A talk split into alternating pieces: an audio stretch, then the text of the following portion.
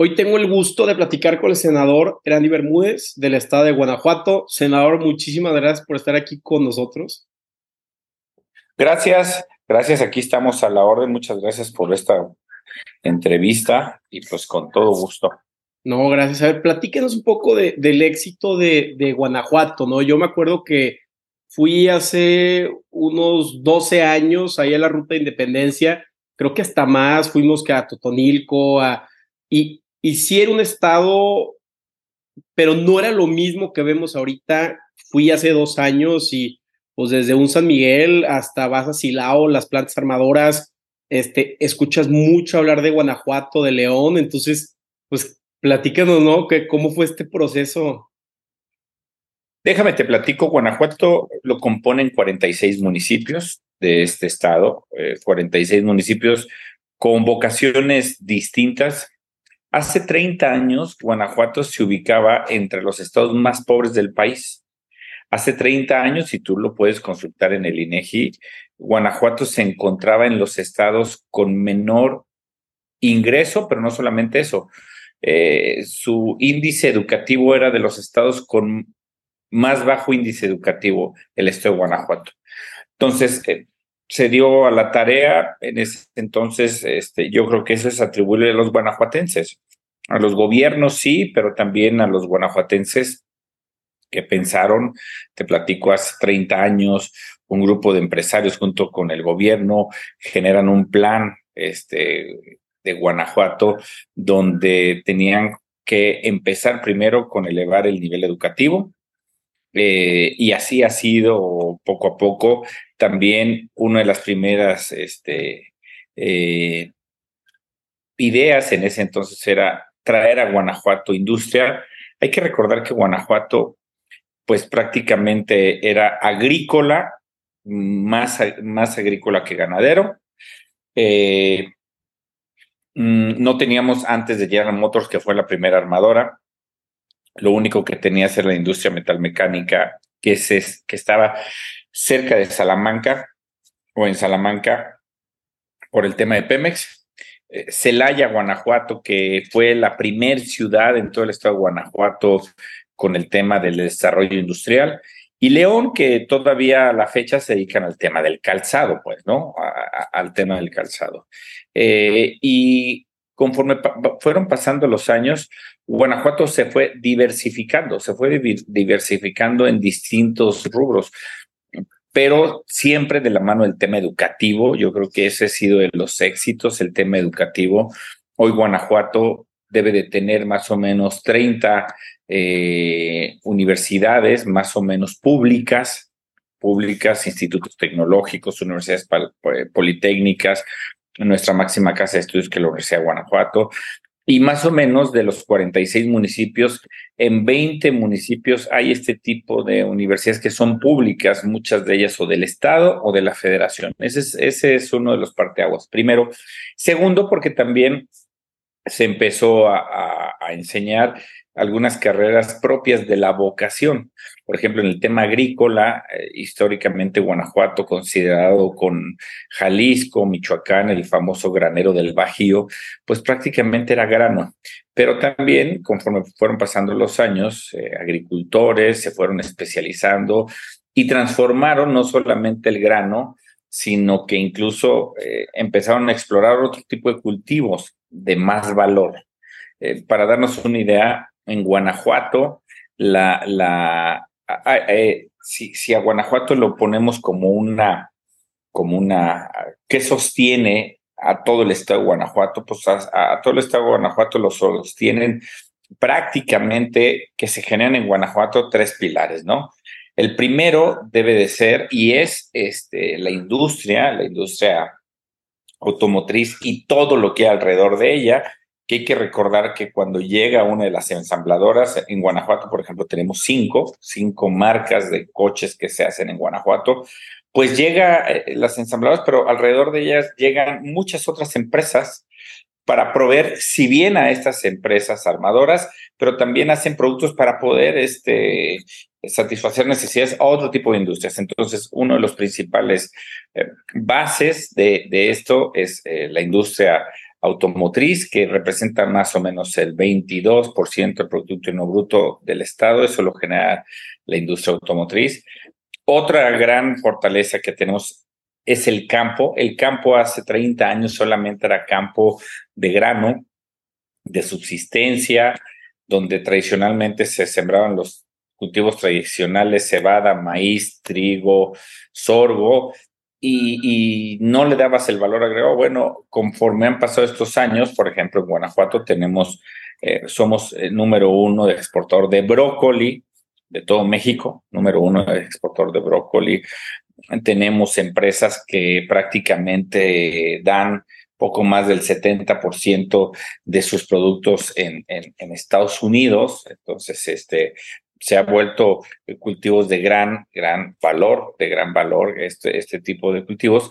Y tan solo la, la agricultura en Guanajuato, a diferencia de otros estados, representa aproximadamente el 17% del PIB. Entonces, eh, eso creo que ha sido uno de los grandes secretos, como de cualquier familia. Dice el dicho, no tener los huevos de la gallina en una sola canasta, sino tenerlas en varias. Entonces, tenemos la canasta de la industria automotriz y todo lo que hay alrededor de ella. Tenemos el campo y todo lo que hay alrededor del campo. Y, otro tema importante, si observamos en dónde se desarrollan, eso también es un valor importante. Nosotros si vemos el estado de Guanajuato, por ejemplo, el tema de la industria automotriz, pues se genera de Silao, eh, básicamente hacia Irapuato, hacia lo que es Celaya, el corredor industrial, el, corredor hasta los apaseos. Esa zona es la que tiene la industria automotriz, ¿no? Prácticamente, o sea, es de Silao hacia abajo, ¿no? Este, pasando por Irapuato, Salamanca, llegando hasta Celaya, los apaseos. E, e, esa, esa zona representa el 22% del PIB.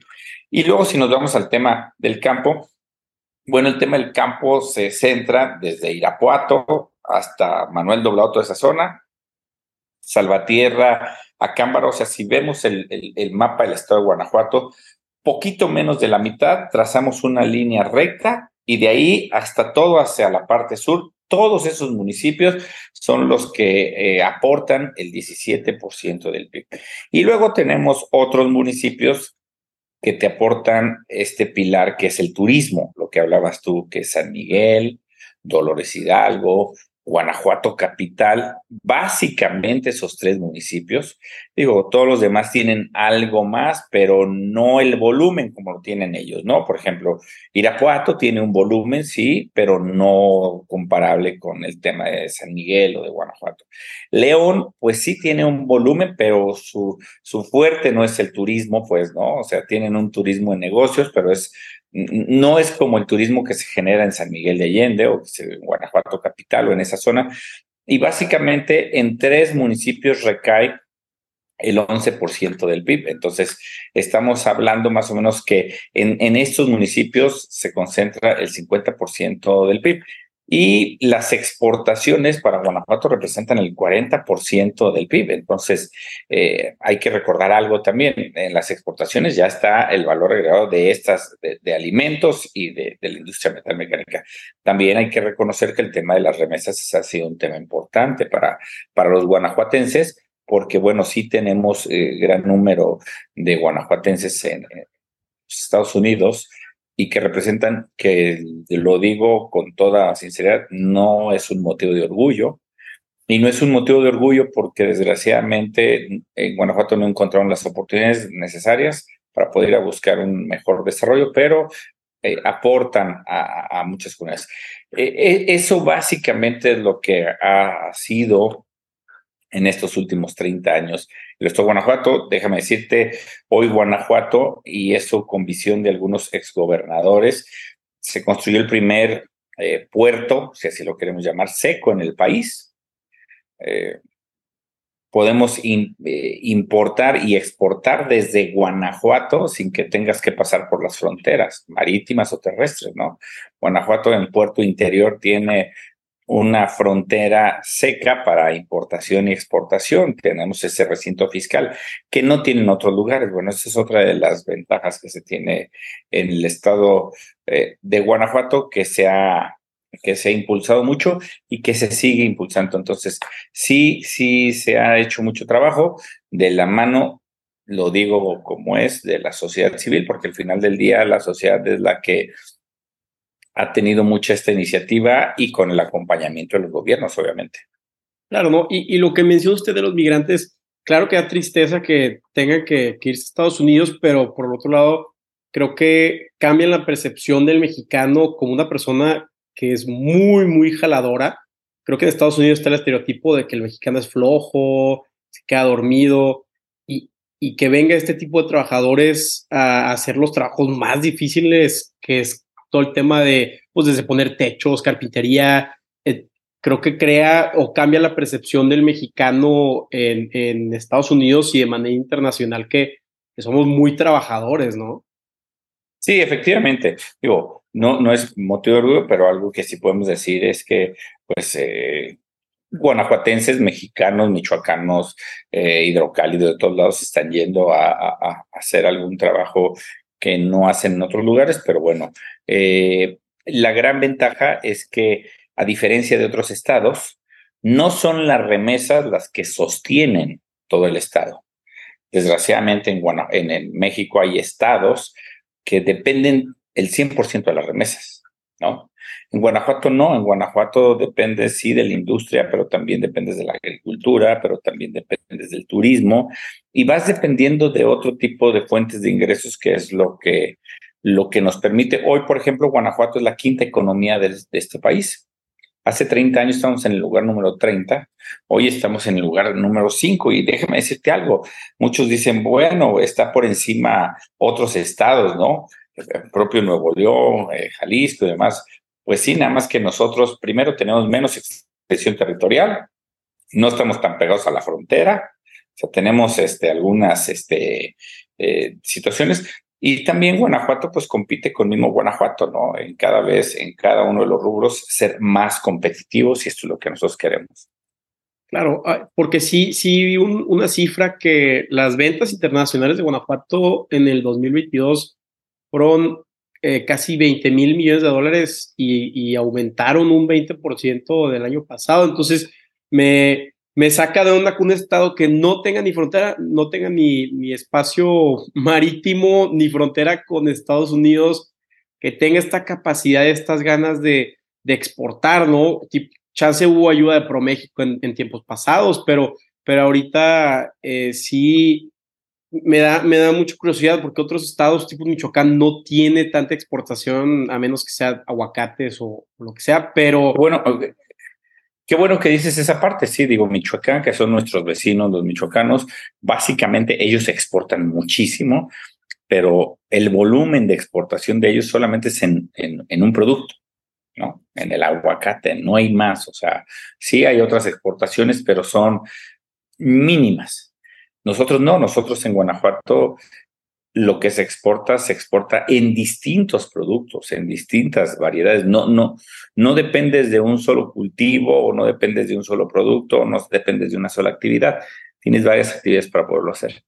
Sí, como tú dices, diversificar y también algo que, que admiro mucho y, y, es difícil el tema de un turismo que, que tenga derroche económico y que no es un turismo de, de, de desmadre, ¿no? Tipo, un Cancún, el turismo de San Miguel es gente muy tranquila, son gente que viene pues a, comer, a comprar que la plata, a comer rico, a ir a, al Rosewood o, ese tipo de hoteles muy, muy especializados de nicho. Y creo que la única eh, ciudad turística que se le medio compara por este tipo es, Los Cabos. Fuera de eso, no veo sí. similar. Y, y, y, la ventaja que, tiene, que tenemos en Guanajuato es que el turismo que tienes en Guanajuato no va dirigido a un solo segmento de población. Tú hablabas ahorita de un hotel y en Guanajuato se están construyendo hoteles como el Rosewood, como otros que van a un segmento de población. Eh, pero eh, tienes la ventaja que tienes, por cada uno de ellos tienes 100 más que van a un segmento de población de personas con menores ingresos. Hay que recordar, por ejemplo, ahorita en Guanajuato tenemos el Festival Internacional Cervantino, que es el festival de arte, cultura más importante de América Latina. tenemos en Guanajuato el más importante, donde no todos sus eventos son con costo, hay muchísimos eventos gratuitos de cultura, arte, música, danza, teatro, eh, artes visuales. Entonces, eh, se ha diversificado mucho esto y sí tienes opción para todos, todos los gustos. En Guanajuato también tenemos cuatro sitios arqueológicos abiertos al público. Obviamente, como lo sabemos, eh, la ley, la constitución, eh, la rectoría de estos eh, sitios los tiene el Instituto Nacional de Antropología e Historia, pero en Guanajuato tenemos estos cuatro centros de culturas este, prehispánicas que están en Guanajuato y que también son otro atractivo más que tenemos en nuestro estado. Entonces, sí tenemos esta gran diversificación en, muchos aspectos y, bueno, la idea es seguir diversificando para poder tener ingresos por el mayor número de actividades que sea posible. Claro, ahora toda esta ola de, de influencia, porque yo me, me, empecé a dar cuenta que Guanajuato estaba haciendo potencia pues desde que empiezan a tener que los panzas verdes, que el equipo de fútbol, porque eso se me hace un buen indicador de que hay, hay desarrollo, ¿no? Que, se está invirtiendo en, las ciudades y, en, el estado. Pero esto viene desde la época de, de Fox, con esta cultura, pues, eh, más, esta visión más empresarial, ¿no? De, un gobierno, o, o, o cuándo dices tú que es el catalizador de cierto gobierno para crear este desarrollo, ¿no? No, yo creo que eh, es algo que todos los gobiernos y, los ciudadanos han impreso en esto, ¿no? Yo creo que si bien Fox tenía este famoso lema, en ese entonces, fíjate, Fox fue un eh, excelente mercadólogo como gobernador, porque creó este famoso eslogan cuando Guanajuato está en los últimos lugares de Guanajuato tierra de oportunidades, ¿no? Era crear oportunidades, generar oportunidades, y eso fue lo que hizo, hizo él. Hablabas del tema del fútbol, no, bueno, el tema del fútbol es, es, es mucho más atrás, ¿no? Este, eh, el equipo tradicional no eran los, no eran los panzas verdes, el equipo tradicional de, de León eran los curtidores de León. Llegó a ser un equipo que estuvo en primera división y tienes a los Panzas Verdes de León, y, pero tienes a la Trinca Fecera, y tienes a los Toros del Celaya, y también en un momento eh, eh, ascendieron, pero luego se vendió la franquicia a los Brujos del San Pancho, ¿no? Entonces, este, sí tienes este tipo de, de identidad, de identidad que genera en la ciudad, que genera en los lugares donde, donde cada quien es oriundo. Tú vas a Irapuato y hay una rivalidad eterna entre los freseros del Irapuato y los panzas verdes de León, ¿no? Eh, no los de los irapuatenses no se identifican con los panzas verdes ni los panzas verdes con el Irapuato y así vas a Celaya. Entonces creo que ha generado esta identidad, pero es una identidad que se ha generado desde los ciudadanos, ¿no? Eh, rara vez el gobierno ha entrado a este tipo de cuestiones, rara vez, digo, pero bueno, son los ciudadanos los que han eh, fortalecido esto. Claro, también eh, leí que usted se metió mucho cuando era diputado federal al tema de, de atraer inversión eh, japonesa. Eh, si, si, mal no recuerdo, ¿cómo fue este proceso de traer eh, pues este capital ¿no? A, a, un estado que creo que ya estaba General Motors, pero que, que el japonés, ¿cómo le di? Creo que ni pueden pronunciar Guanajuato, digo, lo digo de broma, pero pero, sí, no, no, no. Eh, tú, Guanajuato, eh, ¿cómo les das esa confianza? Porque es una inversión de infraestructura, no, no es, hay que jugar a la bolsa y si le va mal a México lo quitamos. No, no, o sea, ahí están los cimientos, papá, y no te puede decir si, si no la apuestas bien al Estado, ¿no? Claro, a ver, te pongo el caso. Tienes Toyota, tienes eh, Mazda, tienes General Motors, tienes Volkswagen, me Honda. falta una más, ahorita te digo. Honda. Honda, Honda, ¿no? En Guanajuato. Entonces, los japoneses son muy disciplinados. A mí me tocó ser, efectivamente, siendo diputado federal, presidente del Grupo de Amistad México-Japón. Durante esos tres años tuvimos muchas reuniones, muchas visitas. Algo que me llamó mucho la atención, recuerdo bien una visita que hicimos a Japón con el CEO de Honda, no se me olvida. Eh, cuando nosotros llegamos, ellos ya tenían estudiadísimo el estado de Guanajuato. Era estudiadísimo. Son personas que nos llevaban así como... Y ellos vieron en ese momento en Guanajuato esa área de oportunidad. Yo sí quiero reconocer que Gerald Motors, que fue el primero que hizo esta gran apuesta, pues fue quien abrió ese parteaguas, ¿no? Este, pero de ahí, este, pues obviamente los demás empezaron a, a, a, dar y bueno, yo lo único que hice como legislador fue poner a las personas adecuadas en donde tienen que hacer, ¿no? Al final ese era mi trabajo y yo solamente hice lo que en ese momento estuvo eh, a mis alcances, ¿no? Claro, sí, eh, porque al final del día ese es el poder, ¿no? Yo, yo hablaba mucho con la, la diputada este, Guerra, que ahorita es la presidenta de la comisión de... Eh, bueno, y, y yo le decía, es que el, el poder, ¿no? ¿Qué, ¿Qué, es el poder? ¿Qué quiere hacer con el poder? Y ella me dijo, a ver, el poder es tú tener la influencia de hacer cosas, ya que tú decides si es para bien o para mal, eso depende mucho de ti como, como servidor público y es lo que tú estás diciendo, oye, usaste el poder para poner a las personas en los lugares indicados y facilitar este proceso para que haya eh, riqueza, ¿no? En el Estado que, pues, a ver, sin riqueza no puedes eh, cobrar impuestos, no puedes poner este tema de educación, salud, todo eso, ¿no? Mira, y, yo creo que si nos vamos en extensión territorial, no somos el quinto lugar en extensión territorial y somos el quinto lugar en que generamos, ¿no? No somos el quinto lugar en población, pero sí los que generamos la quinta riqueza en, este país, ¿no?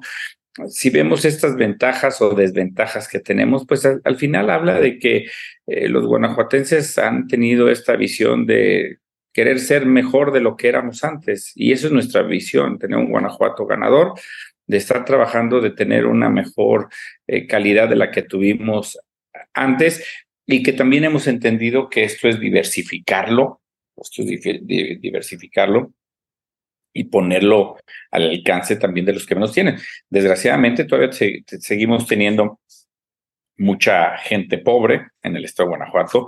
Déjame te digo algo, tenemos mucha migración de otros estados, sobre todo del sur, sureste, hacia Guanajuato, comunes muy grandes de personas de Oaxaca, de Chiapas, de Tabasco, que están llegando a nuestro estado de Guanajuato por tener una mejor calidad de vida de lo que tienen desgraciadamente sus estados. Pero esto también nos, nos, nos, nos genera el, el tener eh, que replantear cómo hacemos para poder eh, satisfacer las necesidades de los guanajuatenses, pero también de estas personas que vienen de otros estados y que por sí mismo quieren adoptar a Guanajuato como su casa, ¿no? Claro, porque hay mejores oportunidades que, que su estado, como tú lo dices, y, y, se puede con todos estos derroches económicos crear una clase media más sólida, ¿no? Que, a ver, tú vas a, muchos estados de la República y, y malamente no hay trabajos de entrada para ir subiendo y escalonando, ¿no? Y, y creo que una de las ventajas de, de Guanajuato, como tú dices, es la diversificación que, genera empleos y, y, el empleo es lo más digno que puedes tú tener como, como ser humano, ¿no? Porque cuando ya tienes tu, tu ahorrado, tu dinerito, te vuelves más independiente y eres más independiente, puedes tener una familia. Entonces, creo que está bien que lo vemos así porque muchos gobiernos anteriores, desde el de López Portillo para adelante, le invierten solamente al petróleo y tremendo desastre que se nos hace cuando baja el precio del barril, ¿no? Sí, y, no solamente el precio del barril, sino también tu plataforma de extracción cada vez es menos. Y, y, en esa parte, digo, coincido contigo, es un tema muy complejo, pero bueno, este, se trata de, de diversificar y de poder hacer un equilibrio, que eso es lo más importante, tener un equilibrio, tener buenos gobiernos. Tenemos hoy un problema también, como en todo el país, el tema de la seguridad. Es un tema complicado, no, solamente en Guanajuato. Guanajuato, que no teníamos estos problemas que hoy tenemos, bueno, pues hoy, hoy, hoy nos obliga a replantear qué, qué vamos a hacer para poder eh, trabajar en el tema de la inseguridad que, que prevalece, si bien en el país, pero no podemos estar pensando en otros lugares si no replanteamos y si no cuidamos lo que está pasando en nuestra casa. No, no, totalmente de acuerdo. También, este, tocando el tema ahí de que, que hablamos del petróleo, de los barriles, vi que eh, pues en el paquete económico del 2024, pues el gobierno quiere que nos endeudemos, ¿no? Con casi dos billones de, deuda. Hay gente que, y, yo lo entiendo, eh, tú le dices a alguien, oye, nos vamos a endeudar y creo que no se ha logrado plasmar eso cómo te puede afectar a ti como mexicano. A mi edad, a mi generación no le tocó el FOBAPRO. Entonces, ¿nos quieres platicar cuál es el problema con que un gobierno se endeude y eso cómo nos puede afectar a nosotros como jóvenes? El problema, el problema yo creo que no es la deuda. El problema es cuál es mi capacidad de endeudamiento y para qué me quiero endeudar, ¿no? A ver, un ejemplo muy, muy claro como joven yo quiero pedir prestado para poner un negocio y el negocio me vale 100 mil, pero mi capacidad de endeudamiento son 50 mil, entonces voy a tener graves problemas. O quiero pedir dinero para irme de vacaciones, ¿no? El problema es para qué quieres el dinero.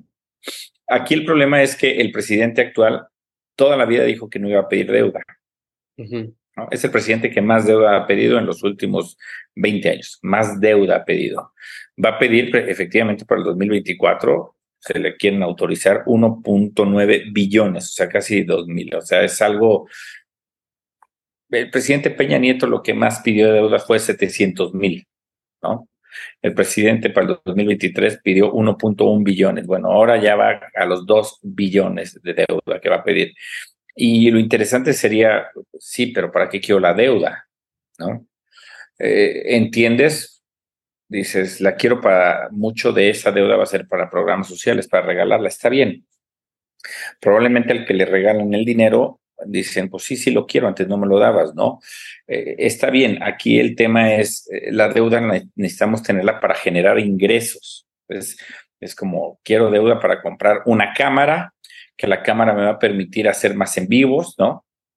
Eh, y me va a poder generar ingreso o la quiero para ir a comprar un traje de baño porque me quiero ir de vacaciones, pues son cosas muy, muy distintas. Entonces, sí es un problema grave porque pues vamos a estar llegando a un déficit casi del 54, 55%.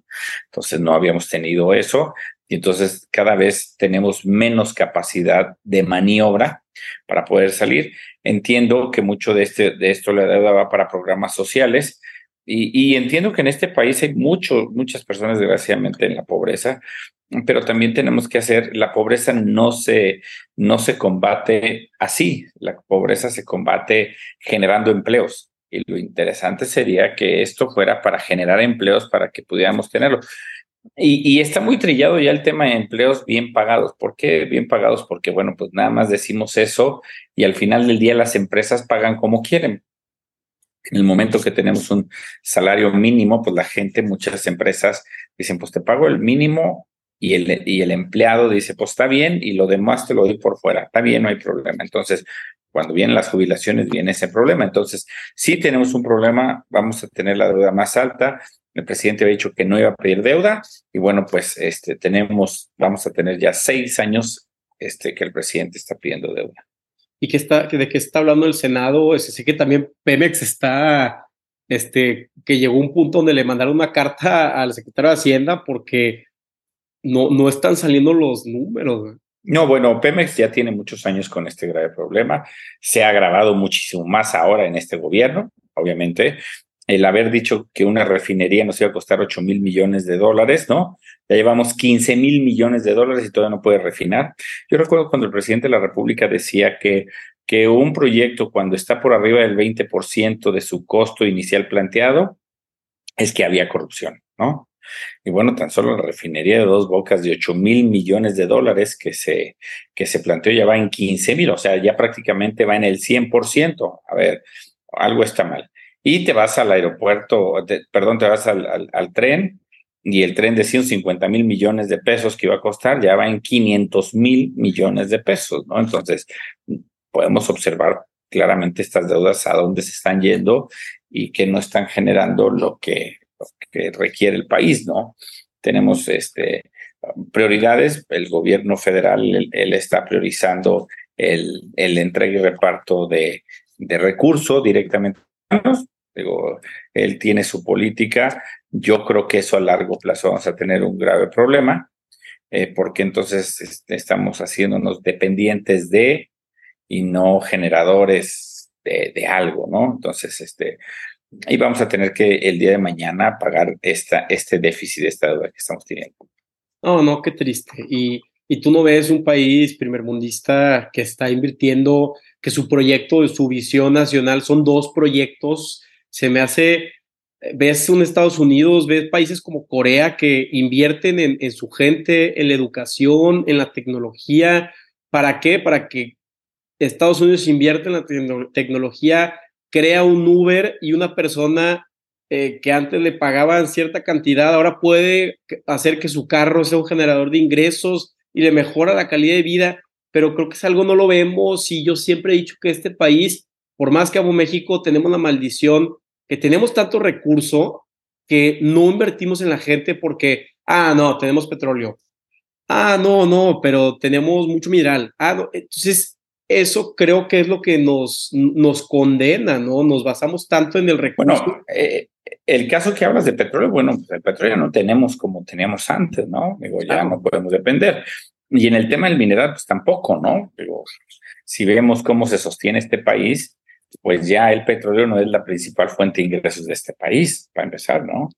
El mineral tampoco ya es ni está ni entre las cinco o seis fuentes de ingresos de este país. Sí, efectivamente, hemos privilegiado otras cosas, este, pero yo creo que coincido contigo en que es a través de la educación donde debemos privilegiar.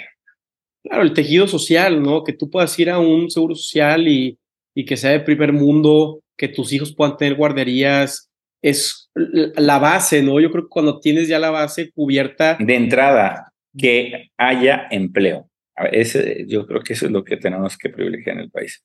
Que haya empleo y bien pagado. O sea, el problema es la desigualdad y tenemos que acabar con esta desigualdad. Y esa desigualdad se acaba no regalando el dinero, porque le regalas a todos por igual, entonces la desigualdad siempre va a ser la misma. Pero en cuando tú empiezas a generar empleos y empleos bien pagados, pues la idea es ir terminando con esta brecha de desigualdad. Que, que puedas tú tener una oportunidad laboral y, y, y como decía, o sea, qué bendición que tú puedas trabajar y mantener una familia, esa independencia como ser humano te la da un trabajo bien remunerado que cómo vas a buscar un trabajo si no hay empresas que quieran venir a, a, tu ciudad, ¿no? Claro, así es. Y no sé, no sé, como que me da, me da mucha tristeza, senador. No sé si eh, tenga alguna algo, algo en el Senado un poco más alegre que nos quiera platicar o. Eh, Mira, bueno, yo creo que viene ahorita temas muy importantes en el Senado, que es el tema de la discusión de la ley de ingresos, el presupuesto de egresos, eso solamente es exclusivo de la Cámara de Diputados. Nosotros tenemos este, este planteamiento donde se van a ver este tipo de cuestiones. Obviamente, como, como está el andamiaje legislativo, sabemos que para poder aprobar la ley de ingresos se necesita solamente la mitad más uno. Y hoy Morena y sus aliados cuentan con esa mitad más uno de, de, ellos. ¿Qué tenemos que hacer? Seguir dando la batalla, seguir informando. Es complicado, sí, cuando el presidente tiene un micrófono muy potente de todas las mañanas y donde es complicado poder eh, desmentir o contradecir. Voy a un tema muy, muy, muy particular. Por ejemplo, ahorita esta batalla que el presidente está dando con toda la intención hacia el Poder Judicial, ¿no? De eliminar todos estos fideicomisos. El presidente en, semanas pasadas exhibía en el presupuesto del, del Poder Judicial que había una partida para mantenimiento de jardines, que hay una partida para lavandería y tintorería. Y el presidente en, una de sus mañanas decía, ¿cómo es posible que los 11 ministros cuenten con recursos para jardines y eso?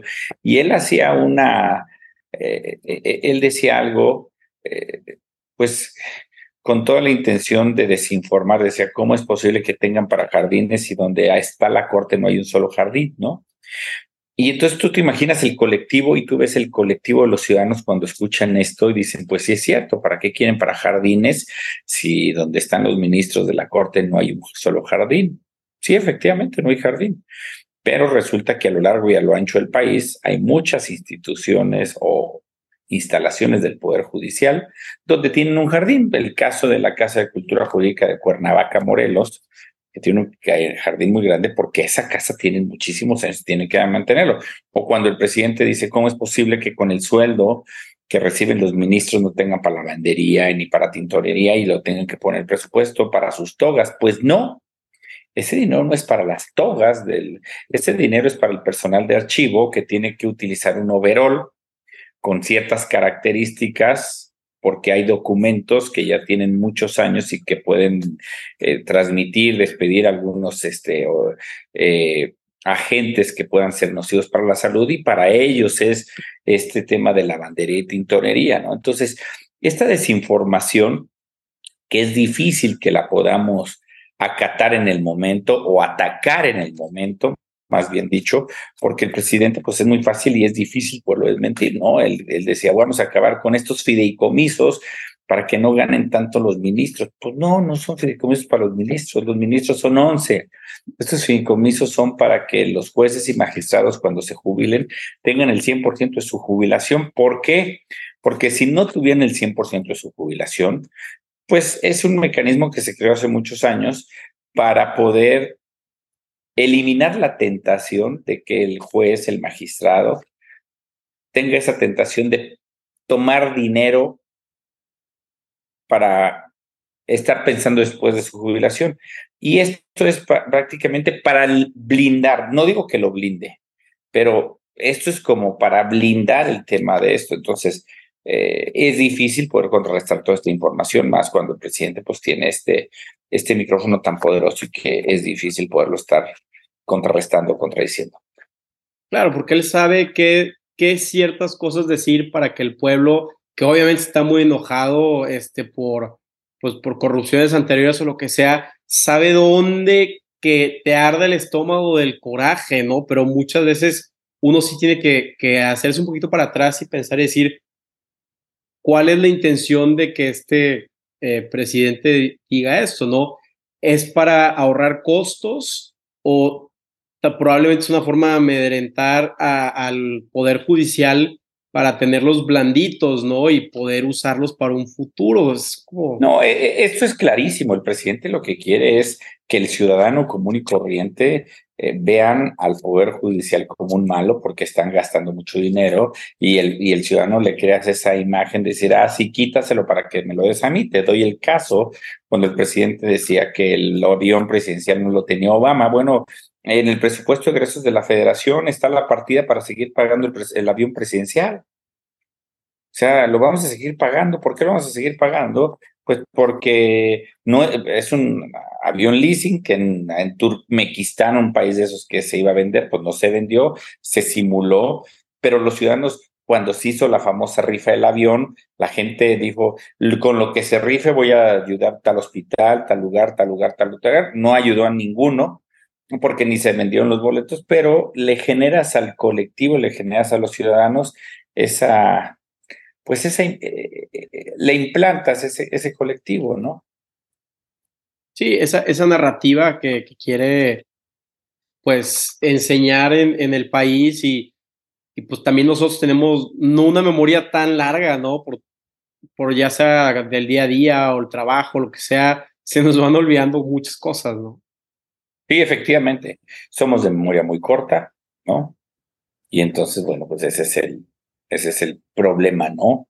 Eh, no, no tenemos cómo, cómo, cómo poder eh, enfrentar este tipo de situaciones a raíz de que el presidente tiene efectivamente esta este voz, este, esta voz, este micrófono tan potente y que también hay que decirlo, ¿no? Eh, estas mañaneras a modo que tiene solamente periodistas a modo que le preguntan lo que él quiere eh, que le pregunte, ¿no? Que no hay cómo, cómo te puedas salir del script. No, y, dice mucho cómo eh, un Jorge Ramos no vive en México. Digo, vive, no vive en México desde hace mucho tiempo, pero también, o, o cómo pues, un Loret de Mola tampoco vive eh, actualmente en México por por esto, ¿no? Entonces creo que la libertad de expresión, y yo por eso hago genuinamente este podcast, ¿no? Para que, que la gente eh, se pueda informar y que podamos revertir esa apatía política que hemos visto, pues probablemente por el porfiriato, es una herencia de, de los años en, en, eh, el PRI, pero creo que poco a poco la gente se está involucrando más, más en política, mínimo aquí en, en Monterrey se, se ha visto, pero, pero no, me gusta, me gusta ver eh, servidores públicos que tengan una visión del Estado más empresarial y, y eso es lo que he visto en, en Guanajuato y, y me ha gustado mucho, la verdad. Sí, efectivamente, este, eh, lo que necesitamos, todo, a ver, todas las voces son, son importantes, la voz de los empresarios, la de los agricultores, la, la de los obreros, pero tenemos que pensar en que no como ahora que, eh, que lo que yo creo que una de las cosas que yo en lo personal le critico más a este gobierno es la división. El que es un presidente que nos dividió a este país con toda la intención, del que tiene con el que no tiene, del que sabe con el que no sabe, del que puede con el que no puede. Y, esta división, él saca mucha ganancia. ¿Por qué? Porque, bueno, pues él sabe que Desgraciadamente en este país, más del 50% son los que menos pueden, menos tienen, menos saben. Y es ese nicho que él le gusta y, siempre está. Yo recuerdo mucho una frase del presidente cuando se modificó el artículo cuarto constitucional en el que decía que eh, el programa de adultos mayores y otros iban a ser universales. El presidente en una de sus mañaneras lo dijo y ahí está la constancia. Decía, es que tenemos que darle a los pobres, porque así luego, porque los pobres son como las mascotas. Esa es la visión que ellos tienen, esa es la visión que muchos de ellos tienen y que yo no comparto, ¿no? Claro que yo creo que sí hay una población, un segmento de población a las cuales sí tenemos que darles eh, estos apoyos directos porque les es muy difícil salir porque ellos están pensando en una pobreza de, de qué comer el día de hoy. Bueno, eso los tenemos que ayudar, pero hay otros que tenemos que ayudarlos, como bien lo decías, eh, eh, el micro, mediano empresario, ¿para qué? Pues para que pueda agrandar su, su negocio y genere oportunidades de empleo para otros, ¿no? Entonces, bueno, pues este, ahí está el asunto, este, y bueno, pues eh, es seguir trabajando por, por, generar oportunidades y yo insisto en, en, cómo hacemos para ir cerrando esa desigualdad. Claro, y, y que es la justicia darle a cada quien lo que le corresponda. Yo tengo amigos que, que están ahorita saliendo de, de, la carrera de medicina y están que en, los SIMS, en los hospitales, y, y, hacen números, ganan cuatro pesos al día. Y, y dices tú, qué, qué coraje cuando uno, muchos de estos eh, doctores, digo, no soy un experto, pero muchos de estos doctores los van rotando antes de, meterse en instituciones privadas. Entonces, nadie siente al IMSS como si fuera su hospital, entonces no se maltrata. Yo he sabido casos de gente muy cercana que por un cáncer que le da un familiar que, que muchas veces al azar están en quiebra toda la vida y nunca se recuperan. Entonces, son casos que, te parten el alma y, y a mí me encantaría ponerme en la posición del presidente, pero por otro lado digo, oye, dales la base, o sea, el, mínimo, ¿no? Sí, efectivamente, porque son mexicanos como ellos, como muchos otros, eh, digo, que, que estudiaron, hicieron un gran esfuerzo, salvan vidas, y tan importante es ese trabajo como el del maestro, que también salva vidas de otra manera, como, como, como todos. Entonces, sí, sí, coincido contigo. Y que muchas, mucha gente se aprovecha de esas lagunas de ese sistema, pues para hacer lo que quiera. Y, y, y también en esa parte, por eso el, el, discurso del presidente es tan poderoso, ¿no? Para enriquecerse otros por los que menos tienen. Y por eso es que el discurso del presidente es muy poderoso, porque en el día a día, tú, tú ahorita lo estás diciendo, puedes observar algunos casos así, donde entonces la gente sin, sin mayor cuestionamiento y sin mayor reflexión de voto de pronto dicen, ah, tiene razón el presidente, ¿no? Porque el presidente sabe que hay una, hay un, hay una población que, que no cuestiona tanto por, por, precisamente por estos, eh, eh, estas faltas de oportunidades y lo que quieren son inmediates. Claro, digo, chance, yo lo hablo desde mi privilegio porque pues he tenido oportunidad de, de estudiar historia de diferentes países y, y este tipo de, de, populismos.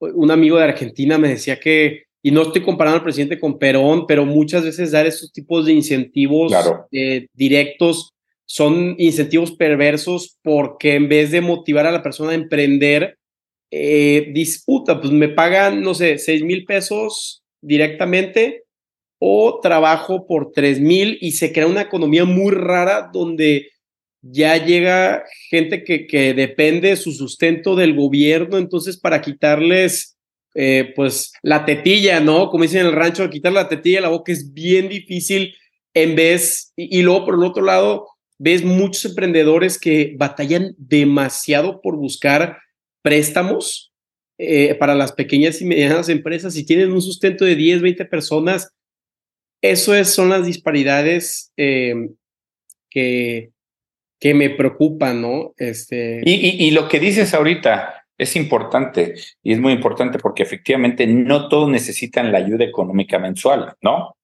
Sí, entiendo, en México hay una población muy importante que necesita este apoyo directo. Sí, lo reconozco y qué bueno que se está dando, ¿no? Pero, por ejemplo, te doy el caso un maestro jubilado contra un señor que nunca tuvo un trabajo estable y que hoy para poderse mantener necesita vender y comprar plástico en la calle, recoger botellas y demás. A los dos les das la misma pensión de adultos mayores, a los dos. Solamente que este, que está jubilado por el ISTE, tiene una pensión mensual garantizada y que los 2.800, 3.000 que le das, pues no le significan la vida o la muerte o el comer o no comer, pero a esta persona que anda vendiendo y comprando vidrio, papel, etcétera, etcétera, estos tres mil sí le significan el poder vivir, esto sí. Entonces lo único que estás haciendo es seguir abriendo la brecha, de desigualdad. Es lo único que está pasando. Entonces, yo coincido y creo que sí es importante dar estos apoyos a estas personas que son los que más lo necesitan, pero a ellos ver cómo, como lo decías tú bien, de las micro y pequeñas medianas empresas, cómo ayudas para que puedan generar otro tipo de ingresos y que puedan emplear a él. O sea, ¿cómo hacemos para que pueda crecer eso? Y hoy, por ejemplo, esto se acabó de poder apoyar. Recordemos, se eliminó el Instituto del Emprendedor, ¿no?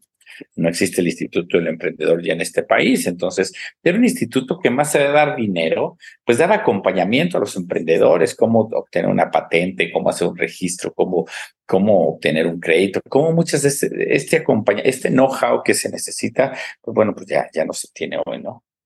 No, y ProMéxico también lo quitaron, que... Sí, claro. Ahora, senador, ya eh, cambiando de tema, eh, 2024 eh, yo sé que, digo, tampoco para destaparse este podcast ni nada, pero eh, ¿qué, qué quiere de, de, cuál es su visión de Guanajuato? Eh, sé que hay cierto interés de usted, obviamente, para, para contener a, la gobernatura. ¿Qué, ¿Qué, le gustaría? No tengo, hay varias gente de Guanajuato que nos escucha, entonces, pues, ahí a, a, grosso modo, platicarnos, ¿no? Un poco de. No, me, tú, Tú, como bien lo, comentas, se, viene la elección del 2024. Yo, como senador de la República, siempre he manifestado mi intención de poder este, trabajar, contender eh, para la elección del 2024. Recordemos que hoy las reglas que ha puesto el INE a los nueve estados que se van a contender, ayer incluso el INE ya determinaba que de los eh, nueve estados, cinco estados tienen que eh, designar o postular más bien los partidos políticos mujer y en cuatro hombres. Entonces estaremos en esa espera porque, bueno, pues con esto del tema de la paridad, de nueve, cinco tendrán que ser mujer, cuatro hombres. Y entonces, bueno, pues estaremos pendientes, pero bueno, pues seguiremos trabajando por lo pronto aquí en el Senado de la República y llegando la época electoral. Pues ya estaremos viendo en qué posición estamos, si es que a Guanajuato permiten este, que sea hombre o que sea mujer, ¿no? A Guanajuato todavía no, no le toca, eh, todavía no deciden si, si va a ser un hombre o una mujer el, el candidato. No, en ningún lugar, en ningún lugar se ha decidido. Los partidos políticos tendrán que ya ponerse de acuerdo y ya poderlo decir. Si mal no recuerdo, es antes del 30 de noviembre que ya tienen que determinar el género. Digo, yo estoy eh, a, a favor de que, que hayan más mujeres involucradas, pero creo que esto suena un poquito inconstitucional, eh, ¿no? Como... Recordemos que en esta lucha que se han dado este, y se ha abierto este tema de la paridad, eh, ha sido uno de los mecanismos que ha permitido que haya más presencia en mujeres en toma de decisiones.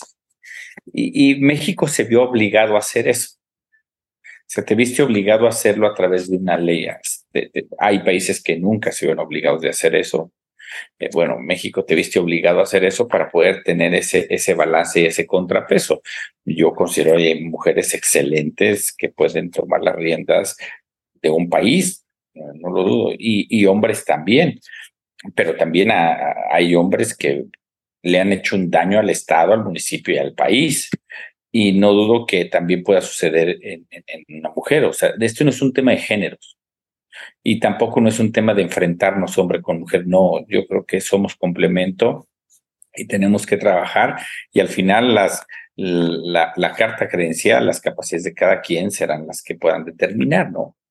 Claro, no, a ver, el, el, sistema de cuotas yo estoy 100% a favor y más que nada para que se cree este balance, que hayan más mujeres hemos entrevistado, he entrevistado mujeres muy, muy capacitadas. Ahorita una mujer es la presidenta de la, de la Cámara de Diputados, ah, Valera Guerra, que, que ella fue secretaria de Ayuntamiento de San Pedro, tiene una capacidad y se necesita esta humanidad, ¿no? Pero lo que no me gusta son palabras como imponer, que, oye, te tengo que imponer y también, pues, eh, creo que no sé, no quiero que me Mira, ¿qué me preocupa más a mí? Eh, ¿Qué me, qué, me preocuparía más a mí y que esto invalidaría esta lucha legítima que han dado las mujeres? Y lo he dicho en muchos lugares, que el patriarcado decida qué mujeres. ¿Sí me explico? Sí. Hay muchos estados donde van a ser mujer y quien va a poner a estas mujeres no son las mujeres, es el patriarcado de una cúpula de una cúpula partidista, de una cúpula empresarial, de una cúpula de hombres que son los que toman la decisión. No tanto porque haya sido que se haya ganado el lugar, porque no estás poniendo tampoco la más competitiva en muchos lugares, te, vas a poner a quien sea más afín al tomador de decisiones. Entonces, pues eh, eh, eh, este discurso, pues ya entonces está vacío, ¿no? De, de, decir, estoy poniendo a la más capaz, no, estoy poniendo a la que me cubra mis intereses patriarcales, así de claro, de sencillo. Y en el 24 vamos a ver muchos casos de eso, muchos casos de eso. Este, así los vamos a ver, ¿no? Pues mira, esperemos que en el 2024 la persona más capacitada eh, llegue, llegue al rol. ¿Por, ¿Por qué? Porque ya ni no es, eh, o sea, no es un juego, es la vida de miles de millones de, de personas que, que están en su día a día. Entonces, eh, empatizo por ellos, esperemos que, que en el 2024 pase lo que tenga que pasar y, y pues, senador, de verdad que muchísimas gracias por, por su tiempo, por darnos esta visión de Guanajuato que sí se ha escuchado en muchos eh, temas anteriores que han venido muchas personas de renombre de este estado en el panorama nacional y, y pues le agradezco su tiempo, ¿no? No, hombre, a ti te agradezco mucho porque ya teníamos este, bastante tiempo ya con esta entrevista queriéndola hacer, pero bueno, ya estamos aquí. Te agradezco mucho, te deseo el mayor de los éxitos y que sobre todo sigas con este tipo de información, que puedas difundirla porque es difícil luego que podamos llegar a muchas personas con este tema de las redes sociales, aunque creemos que las redes sociales eh, son una voz muy importante, sí, nada más que las redes sociales no dejan de ser una información bidireccional, que yo solamente veo eh, lo, lo, que tengo a mis, a mis, intereses y para yo poder llegar a más personas no es así porque yo suba a mi red social un post o, un reel o algo, no, sino que tengo que pautar, ¿no? Entonces, para poder llegar a otros segmentos. Entonces, eh, sigue siendo complejo, complicado, pero bueno, pues yo agradezco mucho este, este espacio.